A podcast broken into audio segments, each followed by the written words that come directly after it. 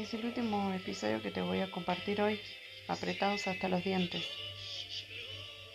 El sol está en mi ventana invitándome a salir, pero las voces me dicen que es peligroso partir.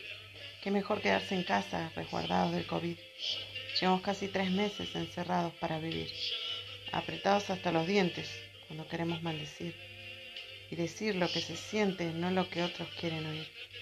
He pecado contra el mundo al querer correr por mí, pero solo es pensamiento porque hay un Cristo en mí. Jesús es más consciente, más sabio y mejor de mí. Es mi creador sublime, mi elegante porvenir. Así que hoy yo me rindo a su amor y a su fluir. Ven Espíritu Santo, hazme nueva, hazme reír.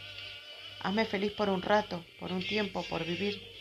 Hazme mejor que otras veces, hazme tuya y para ti porque todo lo creado se manifiesta por ti, y hasta las aves del cielo estrinan, cantando re, mi. Señor, sin ti no soy nada, no soy esto que creo vivir. No sé más que barro seco, polvo inerte, serafín. Dame de nuevo las fuerzas, el sueño grabado en mí. Dame por Dios tu belleza, rescátame, hazme feliz. Que otra vez dejé abierta una puerta al porvenir. Mi mente no estaba alerta, no está despierta. Dormí. Catalina.